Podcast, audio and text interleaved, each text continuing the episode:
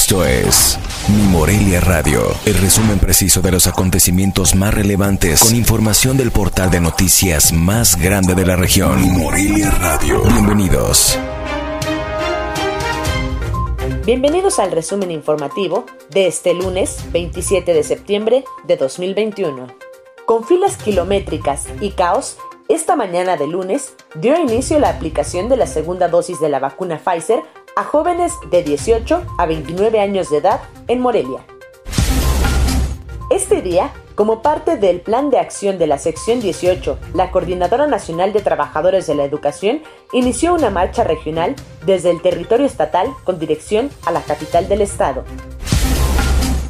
La oficina de prensa de la Arquidiócesis de Morelia reiteró que el arzobispo Carlos Garfias Merlos se encuentra bien de salud y desde que ingresó al hospital en el mes de agosto y hasta la fecha recibe atención médica.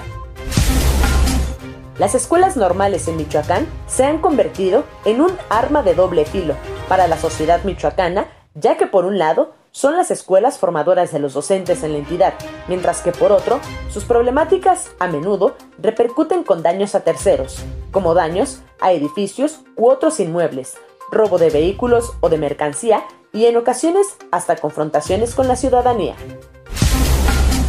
La titular de la Secretaría de Economía, Tatiana Cloutier, presentó seis monedas conmemorativas por los 200 años de la consumación de la independencia de México.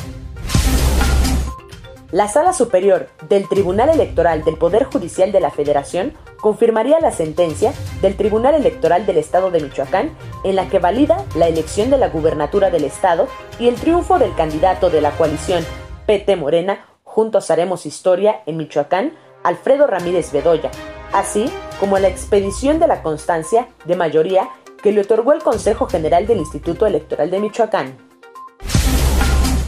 El secretario de Gobierno, Armando Hurtado Arevalo, entregó oficialmente al Congreso local el sexto informe sobre el estado que guarda la Administración Pública Estatal, correspondiente al último año del periodo de Silvano Aureles Conejo como gobernador de Michoacán.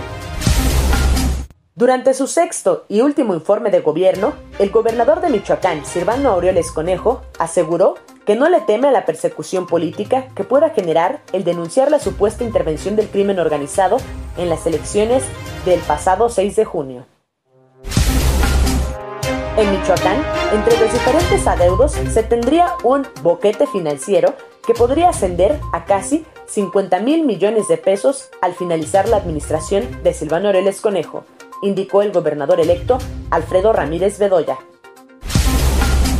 Integrantes de la Coordinadora Nacional de Trabajadores de la Educación arribaron este lunes por los cuatro puntos de la ciudad de Morelia al centro histórico, donde se instaló un plantón indefinido.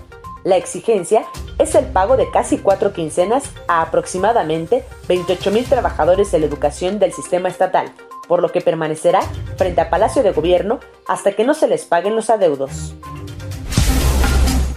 El presidente municipal de Sinsunzan, Guadalupe Ramírez Reyes, confirmó que este año se llevarán a cabo actividades turísticas durante el primero y 2 de noviembre, fecha en la que se recuerda a las ánimas y en el pueblo mágico reciben a miles de visitantes. Informó desde Morelia, Michoacán, Cintia Arroyo.